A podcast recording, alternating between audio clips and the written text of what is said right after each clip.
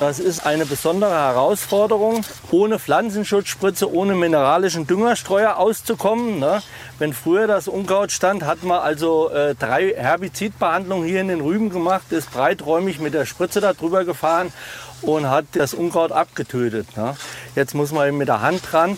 Bauer Lothar Dörr spricht hier in einer Doku vom Hessischen Rundfunk über einen Mehraufwand, der sich lohnen kann. Denn Produkte, die nach bestimmten Bedingungen hergestellt werden, können das mit dem deutschen Biosiegel angeben. Dieses Zeichen ist ein Verkaufsargument. Rund 90 Prozent der Deutschen kennt das Zertifikat und immer mehr Menschen kaufen Bio-Lebensmittel ein. Was hingegen weniger Menschen kennen, das grüne Blatt, das Bio-Siegel der EU. Das sagt erstmal genau das gleiche aus wie das deutsche Siegel, ist aber darüber hinaus auch noch verpflichtend. Zum 20. Geburtstag fragen wir uns deshalb heute, wie sinnvoll ist das deutsche Bio-Siegel? Es ist Dienstag, der 22. Juni 2021. Mein Name ist Tina Küchenmeister. Hi!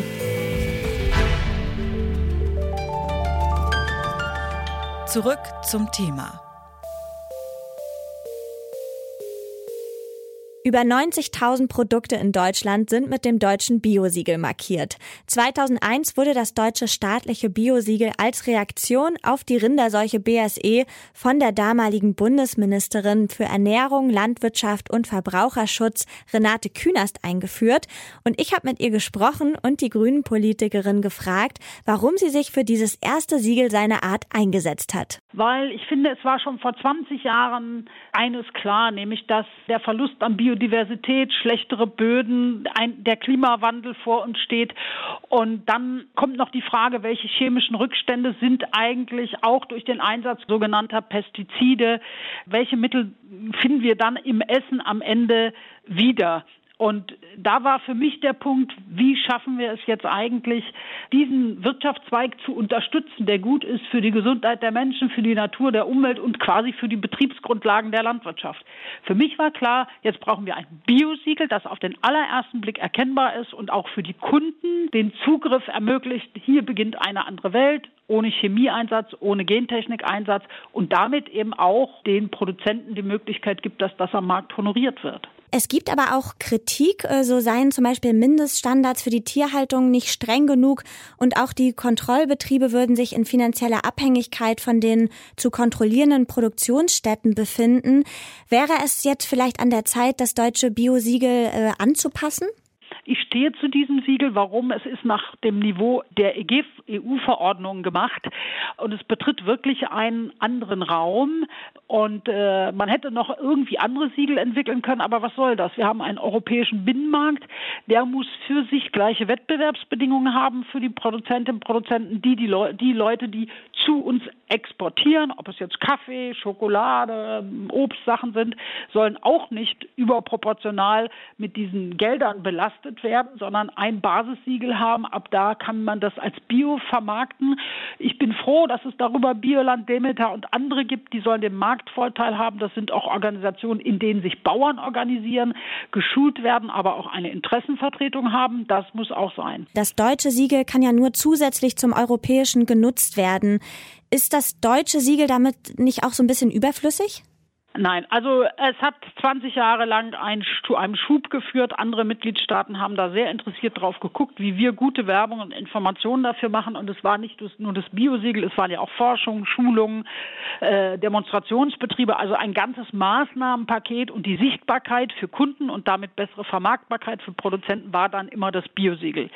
Ich bin auch, obwohl ich jetzt Mutter des Deutschen bin und deshalb befangen, ich bin aber überzeugt davon, dass dieses eigentlich besser ist, weil man nämlich mit dem Wort Bio sofort erkennt, was es ist, anders als mit diesem aus einem Wettbewerb hervorgegangenen äh, äh, grünen Blatt mit den zwölf europäischen äh, Sternen. Ich glaube, viele, es ist freiwillig, viele können und werden es benutzen und da es ebenso gut verständlich ist, weil Bio draufsteht, wird es auch weiter existieren. Und es hat nach 20 Jahren seinen Job voll gemacht.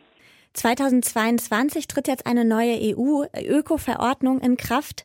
Bringt sie Veränderungen für die Vergabe der europäischen und nationalen Biosiegel mit sich?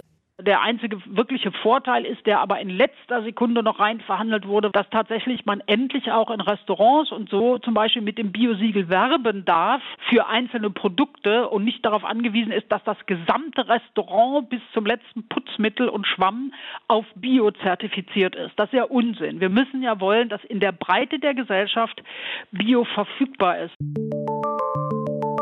Das Biosiegel zeigt, welche enorme Hebelwirkung ein staatliches Positivkennzeichen haben kann. Das Biosiegel genießt dabei eine hohe Glaubwürdigkeit und ein großes Vertrauen bei den Verbraucherinnen und Verbrauchern. Das Biosiegel ist zur Marke geworden. Das sagt Julia Klöckner, Bundesministerin für Ernährung und Landwirtschaft in einem Statement, was Detektor FM vorliegt. Doch was bedeutet das Bio auf dem Siegel überhaupt?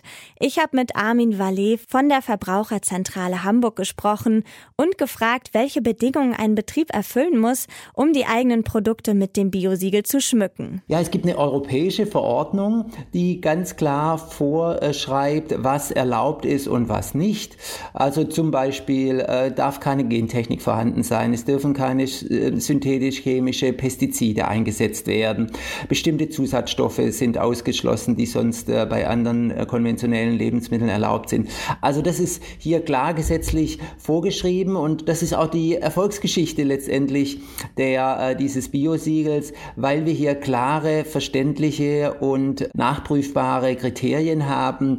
Und äh, das haben die Verbraucher gut angenommen. Und äh, es ist ein Siegel, an dem sie sich wirklich gut orientieren können. Jetzt gibt's ja neben diesem nationalen Siegel, also dem deutschen Biosiegel, auch das EU-Siegel. Das haben Sie eben auch schon gesagt. Und das hat die gleichen Bedingungen und ist im Gegensatz zum deutschen aber verpflichtend. Also wer das EU-Siegel erhält, der kann sich zusätzlich auch noch das deutsche Biosiegel ausstellen lassen. Ist das nicht alles irgendwie auch so ein bisschen verwirrend, diese vielen Kennzeichnungen und das alles? In der Tat ist es so, dass wir da zum Teil auch einen Dschungel haben. Es sind, ist ja nicht nur das europäische und das deutsche Biosiegel, äh, sondern wir haben ja Anbauverbände, Demeter, Bioland, Naturland und, und da wird es dann natürlich schwierig. Aber man kann das auch leicht auflösen. Also das deutsche äh, Biosiegel wie auch das europäische ist wirklich gleich, sind gleichbedeutend.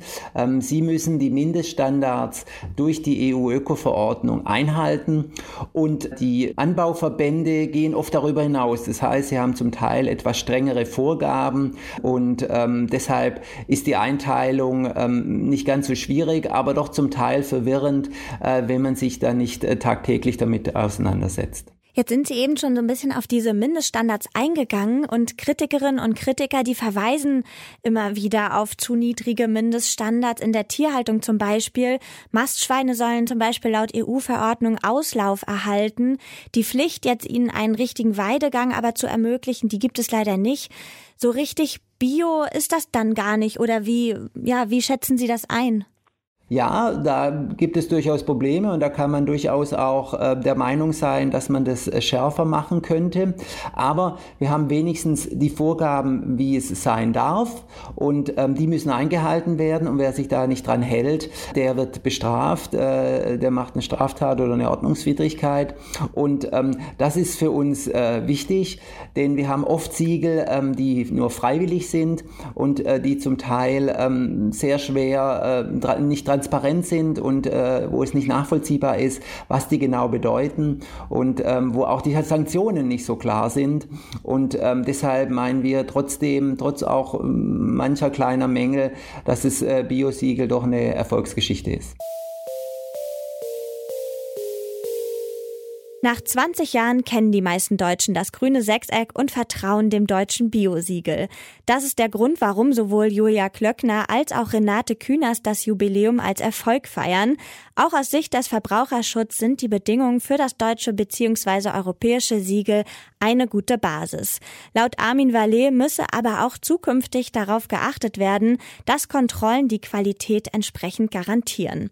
Schlussendlich sagt das deutsche Biosiegel zwar kein bisschen mehr aus als das Siegel der EU, doch Verbraucherinnen und Verbraucher schenken dem altbekannten Logo seit Jahren Vertrauen. Und so werden wohl auch weiterhin EU-Ökosiegel und deutsches Biosiegel nebeneinander auf unseren Lebensmitteln zu finden sein. Das war's von uns für heute. An dieser Folge mitgearbeitet haben Lina Cordes und Toni Mese. Chef vom Dienst war Kai Rehmen und mein Name ist Tina Küchenmeister. Ciao und bis zum nächsten Mal.